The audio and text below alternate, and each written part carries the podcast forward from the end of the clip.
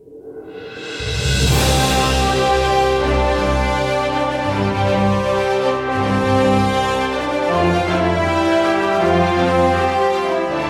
Bonjour, ici Hugo Prévost. Vous écoutez l'épisode numéro 5 des nouvelles de l'oncle Sam, mais qui n'est pas, comme son nom peut le laisser entendre, des nouvelles de, Samuel, de Sammy ou de toute autre personne dont le nom commence par Sam, peut-être Samantha, on ne sait pas. Euh, mais bien, bel et bien, effectivement, un podcast sur l'actualité américaine, ce qui se passe chez nos voisins du Sud. Euh, toujours avec moi, bien sûr, François-Dominique Laramé. Bonjour. Bonjour, Hugo. Alors, j'espère que tu vas bien ce dimanche un peu gris. Euh, j'ai presque récupéré de la soirée électorale de mardi et du chaos qui s'en est en suivi pendant plusieurs jours. On commence à voir la lumière au bout du tunnel et c'est peut-être pas un train ni un Hyperloop d'Elon Musk qui nous fonce dessus. Voilà. Ben effectivement, là, comme je l'ai mentionné, on est dimanche, on enregistre le 13 novembre. Les élections, c'était le 8. Euh, voilà. Et ça fait cinq jours, donc, et c'est toujours pas fini. Euh, ben justement, d'ailleurs, plongeons tout de suite dans le vif du sujet. Où est-ce qu'on en est dans le décompte des votes? Alors pour la Chambre des représentants, au moment où on se parle, et ça peut changer d'une minute à l'autre, c'est 217 à 213 pour les républicains selon Dave Wasserman de Cook Political, avec cinq districts encore trop serrés pour que l'on puisse se prononcer. Il faudrait que les démocrates les gagnent tous pour conserver la majorité par un siège. Selon NBC News, qui est un peu plus conservateur dans ses prises de position, c'est 211-205 pour les républicains, avec 19 districts encore en jeu, et le modèle statistique de NBC prévoit un résultat final de 219-216 pour les républicains, mais avec une marge d'erreur de plus ou moins 4, donc eux aussi entrevoient une possibilité modeste, mais non négligeable que les démocrates l'emportent. Au Sénat, par contre, c'est plié depuis hier soir, les démocrates vont conserver la majorité, avec la confirmation de la victoire de la sénatrice démocrate sortante Catherine Cortez Masto au Nevada, la répartition des sièges est maintenant de 5 50-49 pour les démocrates qui détiennent aussi le bris d'égalité grâce au vote de la vice-présidente Kamala Harris en cas de besoin. Il ne reste que la Georgie qui aura recours à un deuxième tour de scrutin le 6 décembre, parce qu'en Georgie, il faut absolument obtenir 50% des voix plus un pour gagner. Or, aucun candidat n'a obtenu plus de 50% des votes mardi à cause de la présence de tiers partis. Le démocrate Raphaël Warnock, qui est le, le sénateur sortant, part avec une légère avance sur son adversaire républicain, l'ancien joueur de football Herschel Walker. Pour le Sénat, les deux camps ont conservé tous les sièges qu'ils détenaient auparavant, à une exception près. En Pennsylvanie, où l'ancien sénateur républicain Pat Toomey a pris sa retraite, c'est le lieutenant-gouverneur démocrate John Fetterman qui a battu le docteur Mehmet Oz, l'ancien protégé d'Oprah Winfrey, euh, qui l'a répudié en cours de campagne. Très peu de mouvement. Parlé, oui, excuse-moi de t'interrompre. On avait, on avait parlé de, de, la campagne en Pennsylvanie, justement, dans, dans les précédents épisodes, euh, en disant c'est ça que ça avait été. En fait, c'est l'image un peu de la course, c'est-à-dire il y a des candidats, des fois, complètement champ gauche, comme ben, M. Fetterman aussi euh, laisse pas sa place. Il y a un grand gaillard de six pieds quelques avec euh, des cotons wattés. Et euh, Mehmet Oz, qui est une, une, espèce de, de, de d'indications médicales un peu un peu bidon et il avait fait une publicité où euh, il, achetait des asperges pour faire des crudités. On, a, tout vu durant cette campagne-là. On a absolument tout vu et celui-là, ben, c'était vraiment le cas où on avait pour une fois un démocrate qui était aussi frondeur et aussi agressif que les républicains et ça lui a payé. Il a finalement gagné sa course. Euh, du côté des, des, euh, des différentes des différents États, il y a très peu de mouvements chez les gouverneurs. Les démocrates ont repris le Maryland et le Massachusetts où la présence de gouverneurs républicains au cours des dernières années était un peu une sorte d'aberration à cause de la popularité personnelle de Charlie Baker et de Larry Hogan.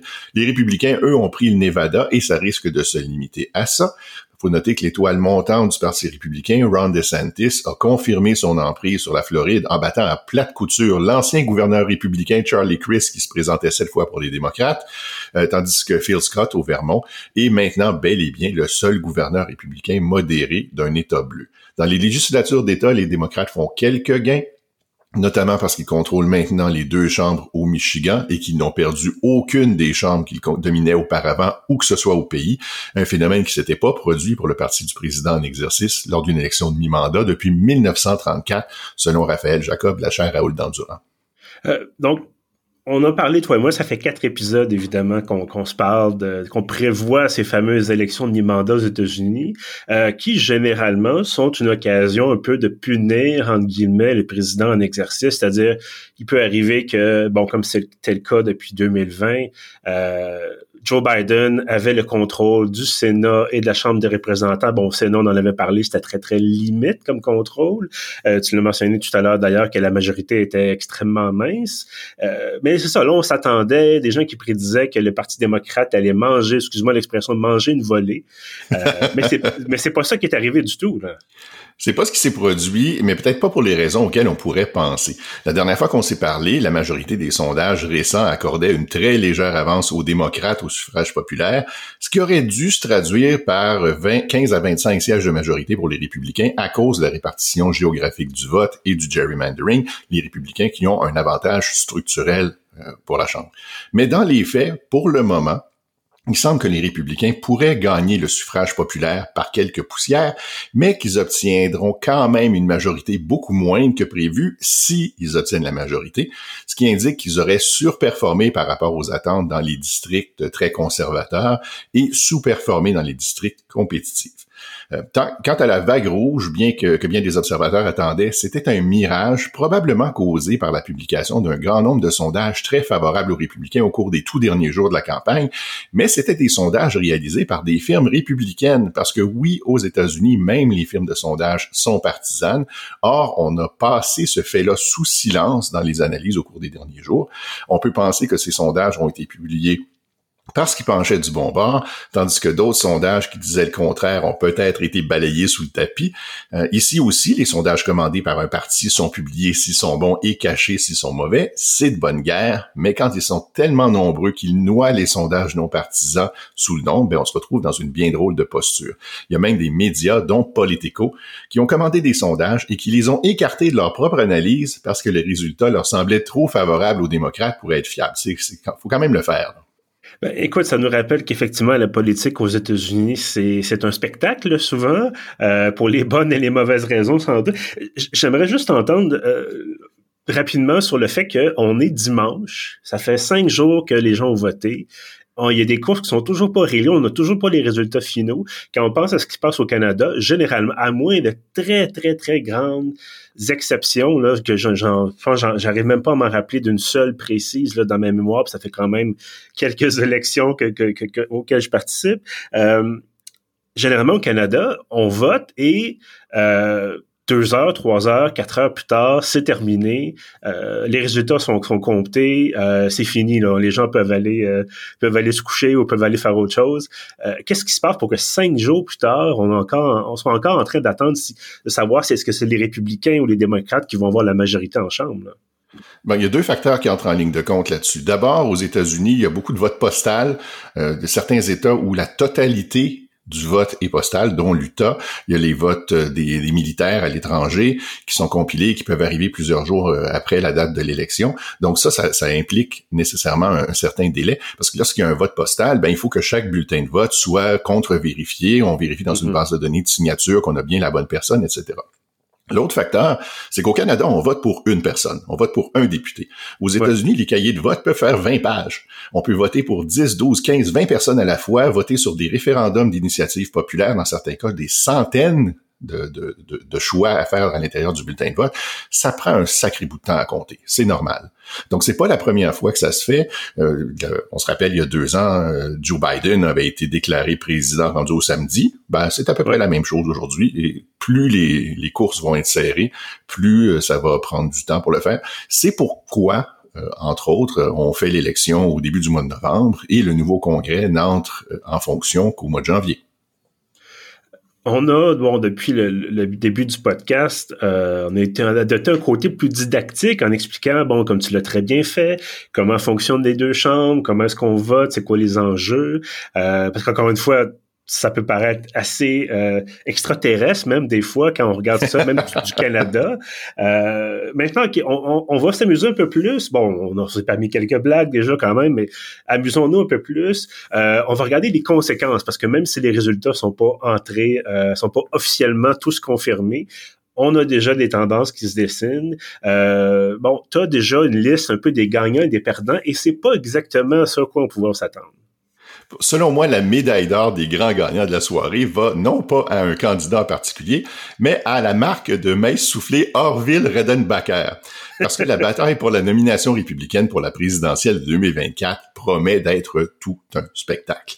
D'un mm-hmm. côté, il y a évidemment Donald Trump, qui affirmait en entrevue juste avant l'élection que si les républicains gagnaient, c'est à lui que reviendrait tout le crédit, mais que s'il perdait, il ne devait recevoir aucune part du blanc, ce qui est typique du personnage. Mais écoute, à sa défense, excuse-moi, à sa défense, puis je, généralement, je veux pas défendre Donald Trump parce qu'il fait, il a fait beaucoup de choses assez horribles, merci, mais euh, je, je, pense que ça, c'était une blague. Je pense qu'il faisait, c'était un gag, avec un fond de vérité peut-être, mais j'ai l'impression qu'à voir son regard, c'était un peu... Euh, c'est un petit peu d'ironie là-dedans quand même.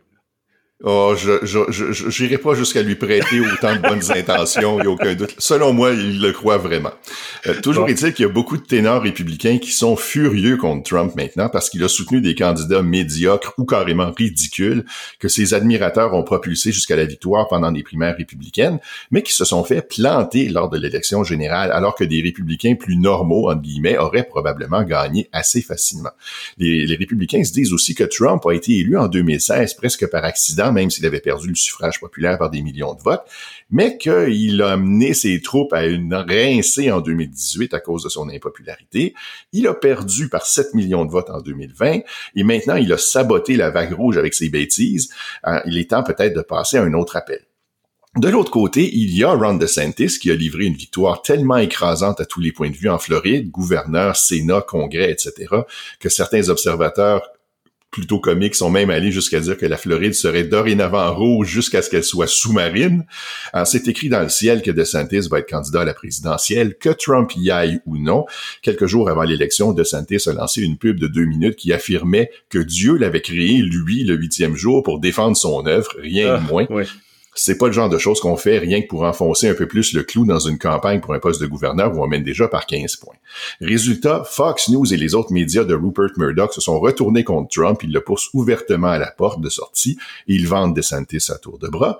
Mais Trump, qui connaît ça, le complexe du Messie, a écrit que DeSantis lui devait tout parce que lui, Trump, avait envoyé le FBI et les avocats du département de la justice en Floride lors de l'élection de 2016 pour arrêter le décompte du vote au moment où l'adversaire démocrate de DeSantis menaçait de le rattraper, c'est presque certainement un mensonge, mais sinon c'est un aveu d'un crime grave, alors c'est quand même mm-hmm. quelque chose.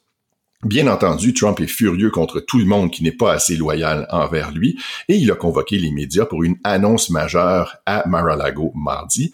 Donc, ce sera DeSantis, l'establishment républicain et Fox News d'un côté, Trump et sa base d'enragés de l'autre.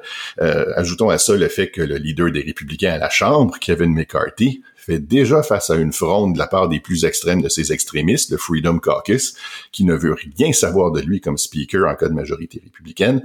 Or, il ne peut pas être élu sans eux. On se demande bien qui d'autre parmi les républicains serait un choix acceptable pour tout le monde. Et comme la Chambre peut choisir n'importe qui pour la présider, à condition que cette personne soit citoyenne américaine, ben on pourrait avoir des surprises.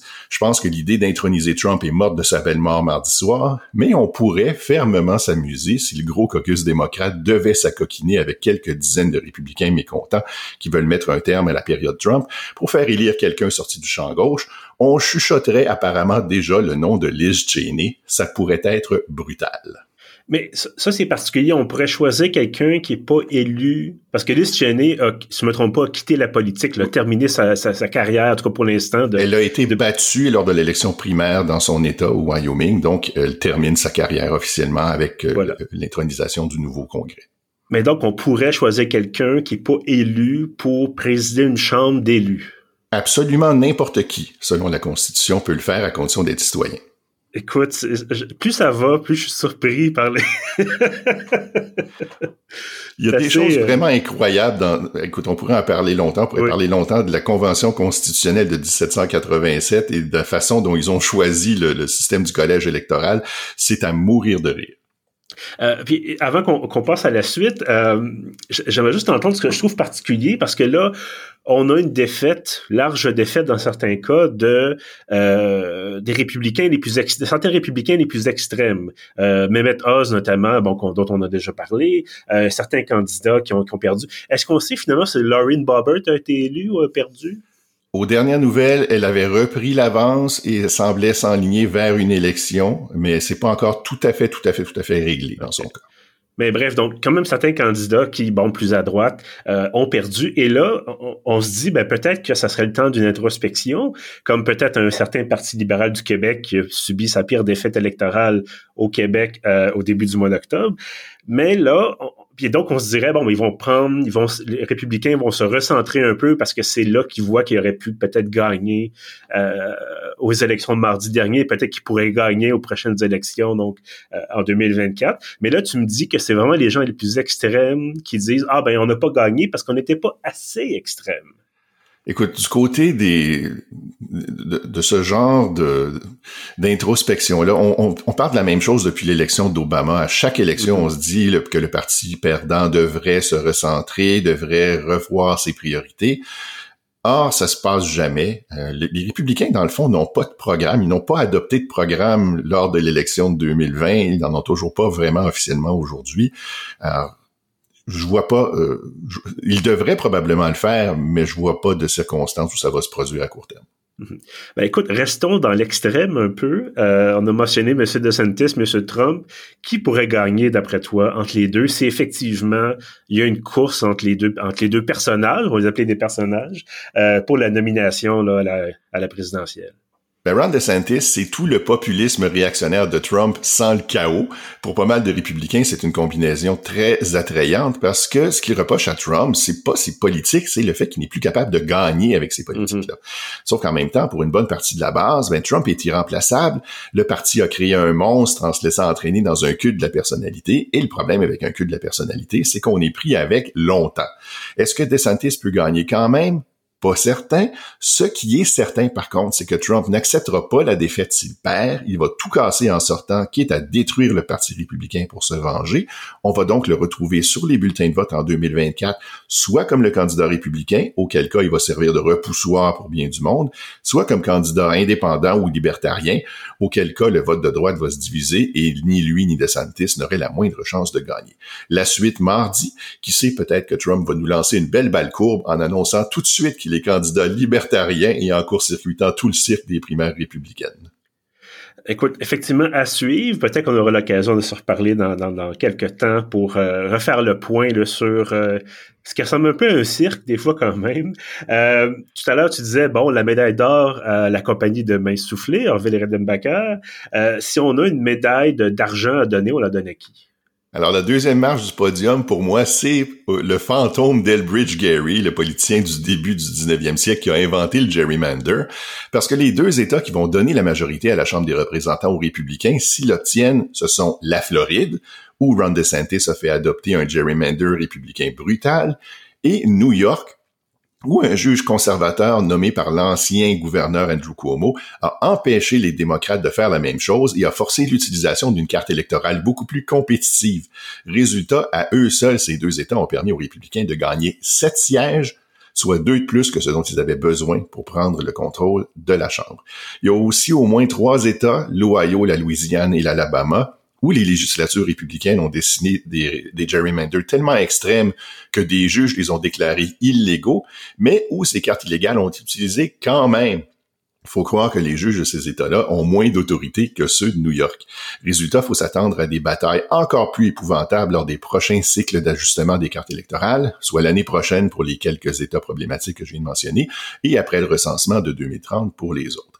Seule petite ombre au tableau pour Elbridge Jerry, le Wisconsin, où le gerrymander extrême des républicains n'a pas réussi à leur donner une super majorité dans les deux chambres de la législature d'État, avec une minorité des voix comme ils l'espéraient. Il leur a manqué 2499 votes pour y arriver, même chose ou presque en Caroline du Nord, mais ce n'est que partie remise. Et là, évidemment, après médaille d'or, médaille d'argent, ça nous prend la médaille de bronze. On retrouve nos deux amis euh, démocrates, en guillemets, dont on avait déjà parlé. Les dinos et Democrats in name only, Joe Manchin et Kirsten Sinema, ex equo pour la médaille de bronze. Le leadership démocrate aurait bien aimé compter sur au moins 52 sénateurs lors de la prochaine législature pour ne plus avoir besoin de faire des courbettes devant ces deux énergumènes-là avant de faire passer le moindre projet de loi. Mais ce sera pas le cas. Avec 50 ou 51 membres du caucus démocrate, Manchin et Sinema conservent leur pouvoir en tout ou en partie. Si c'est 51, le leadership démocrate va toujours avoir besoin d'au moins un des deux. Si c'est 50, il faudra les satisfaire tous les deux à chaque fois. Surtout que si on les barre d'astro, ben, ils pourraient être tentés de changer de camp, de devenir républicains pour faire partie d'une nouvelle majorité républicaine. Bref, donc, ce n'est pas le, calme peut-être que Joe, Biden espérait, euh, mais donc, c'est ça, ça, reste assez euh, un, certain champ de mine euh, politique là, dans les deux chambres. Perpétuellement. Je peux pas voir une circonstance où ça va devenir plus calme un jour. Bon, euh, ben écoute, on, va quand même aussi, on avait notre, trio de, de vainqueurs ou semi-vainqueurs. Euh, on a également des mentions honorables, peut-être des choses un peu plus sérieuses. Ouais, si Ron DeSantis est clairement le vrai grand vainqueur de la soirée du côté républicain, on peut en dire autant de Gretchen Whitmer, la gouverneure démocrate du Michigan. Non seulement elle a été réélue, mais elle a aussi déclenché une vaguelette bleue à l'échelle de son État qui a permis aux démocrates de prendre le contrôle des deux chambres de la législature, ce qui n'arrive jamais au parti d'un président lors d'une élection de mi-mandat. Tout ça alors qu'elle a été la victime d'un complot d'enlèvement et qui sait quoi d'autre de la part d'un commando de magas enragé il n'y a pas si longtemps. Quelqu'un qui a vraiment des nerfs d'acier. L'autre vedette de la soirée, c'est le droit à l'avortement. Il y avait des référendums sur le sujet dans cinq États, trois où on proposait d'enchasser le droit à l'avortement dans la constitution locale et deux où on proposait plutôt des restrictions.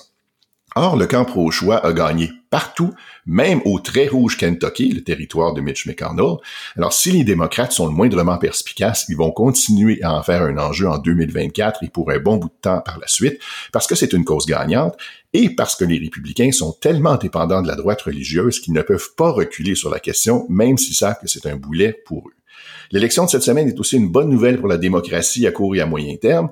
Dans les États compétitifs au niveau présidentiel, tous les candidats à des postes de secrétaire d'État, donc d'administrateur d'élection, qui niaient la victoire de Joe Biden en 2020, ont été battus. Même chose ou presque en Pennsylvanie, où c'est le gouverneur qui nomme les responsables électoraux. Le républicain Doug Mastriano, qui a trempé dans le coup d'État manqué du 6 janvier 2021, a perdu lui aussi. Et finalement, mention plus ou moins honorable pour le conflit des générations. Euh, chez les 65 ans et plus, les républicains ont gagné par 13 points de pourcentage. Chez les 45 à 64 ans par 11. Mais chez les 18 à 29, ce sont les démocrates qui ont gagné par 28 points. Alors, si les démocrates peuvent convaincre les jeunes de voter en grand nombre sur une base régulière à l'avenir, ils ne perdront plus très souvent. Soit dit en passant, les sondeurs n'ont pas vu venir cette participation relativement forte chez les jeunes par rapport aux élections de mi-mandat du passé. Ben Collins de NBC News a tweeté à la blague, ou peut-être pas, que les sondeurs vont devoir trouver une meilleure façon de rejoindre les jeunes pour connaître leurs intentions, parce qu'ils préféreraient sauter sur une grenade amorcée que de prendre un appel téléphonique en provenance d'un numéro inconnu. Mais écoute, peut-être que ça va nous prendre un TikTok euh, pour tenter de rejoindre les jeunes. Élection Québec avait, fait ça, fait ça au dernier scrutin ici, avec euh, des fois des références culturelles assez spéciales. Est-ce que tu avais vu ces vidéos-là sur Internet? J'ai 52 ans, Hugo. Je n'ai pas mis les pieds sur TikTok dans ma vie. Je n'ai absolument pas la moindre idée de quoi tu parles. Ben, écoute, moi, je suis pas sur TikTok non plus, mais c'est passé sur Twitter également parce que, bon, c'est généralement là où je vois des TikTok, là, c'est quand c'est republié sur Twitter. Euh, ils ont fait des mimes, entre autres. Ils ont fait plusieurs mimes euh, et pour inciter les gens à voter. Et souvent, c'est des trucs, euh, bon, euh, il, y a eu ce fameux garçonnet qui tripait beaucoup, beaucoup sur le maïs. Et on a repris cette idée. Écoute, je te, je te, vois faire une face, là, évidemment, dans audio, mais tu as une face de gens, de, personnes un peu étonnées. bref, c'était une vidéo virale chez les Américains. C'était un garçon qui, qui aime beaucoup, beaucoup de maïs. Et les gens ont fait une chanson avec ça, avec les paroles et tout ça. Et, ah, je, suis tellement dépassé, ça n'a aucun écoute, Mais bref, j'arrive à mon point, c'est qu'Élection Québec a fait des vidéos qui avaient l'air un peu bizarres. Généralement, quand on pense à Élection Québec, on pense pas vraiment à quelque chose de flyé ou champ gauche. On se dit, bon, ben, c'est une institution qui organise les élections, s'assure de leur bon déroulement, puis voilà, on, se couche euh, relativement tôt peut-être, euh, mais mais là c'est ça, ils sont vraiment sortis, ils sont vraiment allés champ gauche. Et euh, est-ce que ça a vraiment eu un impact? Bon, la question se pose, mais effectivement, on a essayé d'aller chercher les jeunes euh, en ayant des vidéos. je pense que justement, chez certains jeunes, j'avais vu passer un article ou deux, des enseignants qui avaient montré ça à leurs étudiants jeunes au cégep à l'université. Les jeunes n'étaient pas sûrs de comprendre le message. Mais bon, au moins, ils, on tente quelque chose. Fait que peut-être que c'est ça que ça prend, une campagne sociale euh, sur les réseaux sociaux qui est complètement champ gauche pour appeler les gens à voter. Euh, j'ai vu récemment Biden avait fait une courte vidéo avec Obama, bon, disant ça résout quelques secondes, ça dit seulement aller voter, euh, taper, aller sur tel site pour savoir où et quand voter, et c'est tout. Euh, peut-être que c'est ça que ça prend aussi, une campagne plus plus dynamique. Je n'oserais pas me prononcer sur cette question. absolument aucune compétence pour le faire. Euh, ben, en tout cas, bref, à surveiller parce qu'effectivement, on, on, répète souvent, il faut faire sortir le vote des jeunes, il faut faire sortir le vote des jeunes. Entre le dire et le faire, il faut quand même qu'il y ait une démarche éventuelle là, pour que ça, ça se produise. Euh, bref, écoute, c'était c'est mon opinion, évidemment, mon analyse un peu de la situation, mais effectivement, faire sortir le vote des jeunes, ça se fait pas euh, magiquement. Il faut, faut, travailler pour le faire. Euh, parlons maintenant des gens qui ont, qui ont perdu, parce qu'effectivement, dans toute élection, il y a des gagnants, des perdants. Et là, on avait, autant chez les démocrates que chez les républicains, euh, des gens qui, qui espéraient gagner et qui finalement, ben, c'est, ça sera peut-être à la prochaine fois. Ouais, je pense que le, principal perdant de la soirée, c'est la relève démocrate, la relève entre guillemets. Parce que les deux étoiles montantes sur qui on comptait beaucoup depuis quelques années, ont encore perdu. Stacey Abrams a été battue pour la deuxième fois pour le poste de gouverneur de la Georgie, à la régulière cette fois-ci, alors qu'il y a quatre ans, c'était un petit peu louche. Tandis que Beto O'Rourke en est à une, troisième défaite de suite comme gouverneur ou comme sénateur du Texas. Or, quand on accumule, quand on accumule les défaites, on accumule aussi une perte de crédibilité je pense que leur, étoile a beaucoup pâli. Quand on considère que le président et les trois principaux leaders à la Chambre pour les démocrates sont des octogénaires, que les ténors démocrates au Sénat le seront bientôt, il faudrait pourtant trouver du sang neuf pour espérer gagner des élections dans le futur. Une bonne partie de l'attention devrait maintenant se tourner vers les gouverneurs, Gretchen Whitmer en tête. Deuxième grand perdant, les sondeurs partisans qui se sont couverts de ridicule, surtout du côté républicain. On peut espérer que Léger Marketing, qui a annoncé une acquisition aux États-Unis il y a quelques semaines, pourra contribuer à faire le ménage là-dedans et à ramener un petit peu de sérieux. Enfin, malheureusement, les partisans de la bonne gouvernance pourraient faire partie des perdants parce que au mieux, on aura droit à deux autres années de blocage systématique au Sénat, gracieuseté d'un filibuster que les démocrates, surtout Manchin et Cinéma, refusent encore et toujours d'abolir. Oui, Joe Biden va pouvoir sans trop de mal faire confirmer ces nominations judiciaires, mais autrement, les accouchements de projets de loi vont continuer à être longs et douloureux. Et en pire cas, c'est-à-dire si les républicains prennent le contrôle de la Chambre des représentants, on pourrait avoir droit à deux années de cirque parce qu'ils ont déjà promis des enquêtes sur les déboires plus ou moins imaginaires du fils de Joe Biden, des impeachments immédiats contre Biden et contre le ministre de la Justice, Merrick Garland, pour avoir osé enquêter sur Trump. On, a promis aussi l'interruption de l'aide à l'Ukraine pour combattre l'invasion russe, envoyer un petit coup de pouce à Vladimir Poutine. Et on, prévoit aussi un menu législatif bien mince parce que les républicains, comme j'ai dit tantôt, n'ont toujours pas adopté de programme, sauf mm-hmm. en ce qui concerne des restrictions au droit à l'avortement et des baisses d'impôts, bien, bien entendu. Et là, en attendant le changement euh, de garde, on peut l'appeler comme ça, changement de, congrès, euh, il y a ce qu'on appelle la session lame duck. Euh, donc, encore quelques semaines où le congrès actuel va siéger, on va peut-être seulement fermer les dossiers. À quoi est-ce qu'on peut s'attendre exactement? Ben, étant donné qu'il n'y aura pas de changement de garde au Sénat, il n'y aura probablement pas autant d'actions qu'il y en aurait eu autrement. Euh, mais on peut quand même s'attendre au dépôt du rapport de la commission spéciale de la Chambre sur le coup d'État manqué du 6 janvier 2021, qui pourrait soit faire des flamèches ou soit tourner en pétard mouillé, selon ce que le ministère de la Justice va décider ou ne décidera pas de faire par la suite. Et on aura probablement droit au premier signe de candidature, candidature à la présidentielle de 2024, parce que oui, la campagne électorale de 2024 est déjà lancé. Ben écoute, on va se retrouver très... Non, c'est pas vrai. J'allais dire qu'on allait se retrouver pour des analyses en profondeur des candidatures de 2024, mais on va se donner le temps de reprendre notre souffle. Euh, je pense qu'aussi Trump doit témoigner devant la commission du 6 janvier. Est-ce que je me trompe? Je le croirai quand je le verrai. Ben, écoute, je pense qu'il devait déjà fournir des documents, ça a été reporté, puis en tout cas, c'est très long, c'est très long. Et euh, on, aurait pu penser peut-être que euh, ce, cette commission-là aurait fait témoigner Trump avant les élections de mi-mandat, euh, mais peut-être que ça aurait été perçu comme étant excessivement partisan à ce moment-là, surtout que c'est une commission en majorité démocrate. Il y a toujours quelque chose, il y a toujours des, combats politiques dans les institutions. C'est assez, c'est assez particulier. Ça donne un goût de commencer à boire. ben écoute, je, je, tiens à te remercier parce que euh, en cinq épisodes, on a d'abord suivi ce qui se passait évidemment sur le terrain, donc les, les rebondissements, les scandales, les enjeux, tout ça.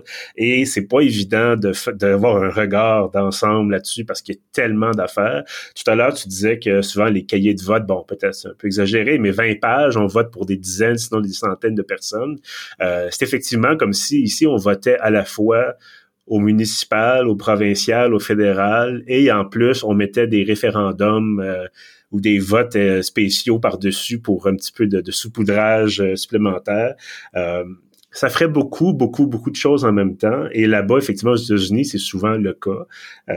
et bon, ça, c'est bref. Donc, merci, merci François Dominique pour ces explications très complètes, je dois dire. Ça a été un beau euh, comment je pourrais dire c'est un beau résumé effectivement d'une situation assez, euh, des fois assez chaotique. Ben merci à toi pour cette belle saison et on espère que si on a l'occasion de faire une autre saison, ce sera dans un contexte plus favorable, euh, à, disons à, des réflexions saines et calmes.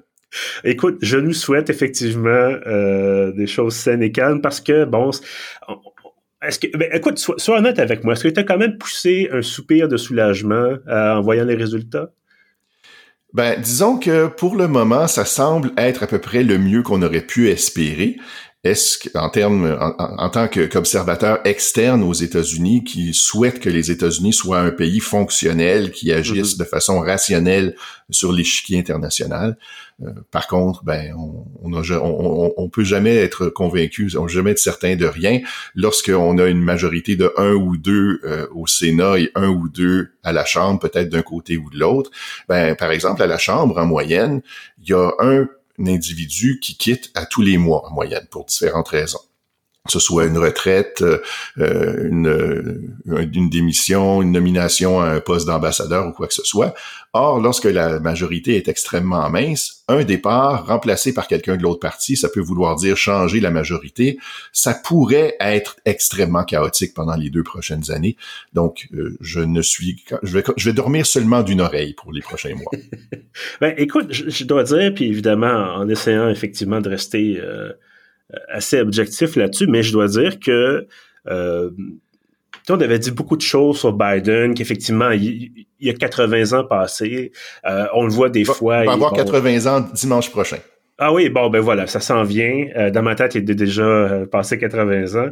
Euh, évidemment, un certain âge, bon, des fois moins dynamique, évidemment, que, que Barack Obama. Bon, on sent des fois, bon, il cherche peut-être c'est pas qu'il semble confus, mais il semble bon, un peu fatigué. Peut-être c'est effectivement un job qui est extrêmement demandante. Et il est arrivé avec un programme de réforme excessivement complexe, euh, s'attaquer au climat, à la crise économique, à la pandémie, à, la crise démocratique politique que traversent les Américains depuis bon depuis même avant 2016 euh, et bon an, mal an, même avec des obstacles, bon, Joe Manchin, on l'a mentionné, euh, même avec une très, très mince majorité, semble avoir réussi à faire adopter des grandes réformes et n'a pas perdu, en tout cas pas pour l'instant, euh, les majorités qui détenaient dans les, dans les deux chambres.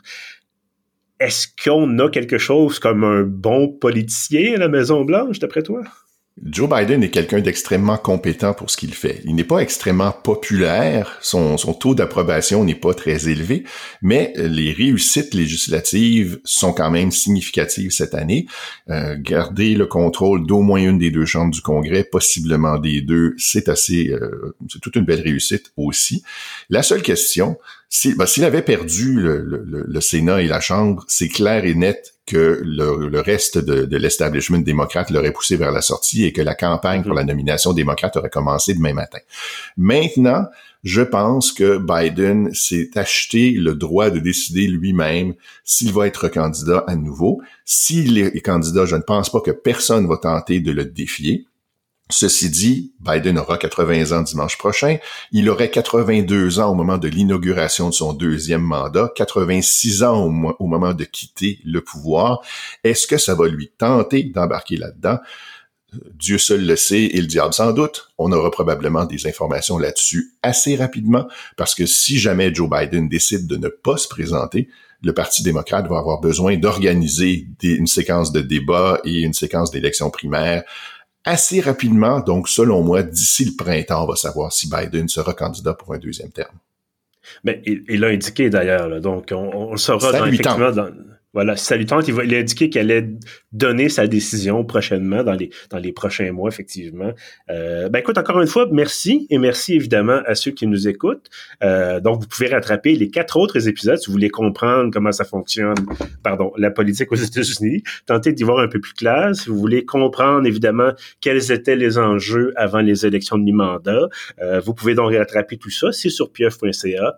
On est également sur Spotify, sur Google Podcast, sur Apple Podcast et sur notre hébergeur euh, Balado Québec. Avant de vous laisser, je vous invite bien sûr à vous abonner à l'infolette de pieuf.ca. Donc, vous allez sur le site, via un formulaire dans la colonne de droite, ça prend quelques secondes à remplir. Et chaque semaine, donc chaque samedi matin, vous avez euh, l'ensemble de nos contenus de la semaine. Et évidemment, on va continuer de suivre l'actualité américaine, que ce soit sous forme d'articles ou peut-être de podcasts. Donc, euh, restez bien branchés. Et d'ici là, je vous dis ben merci, puis à la prochaine fois.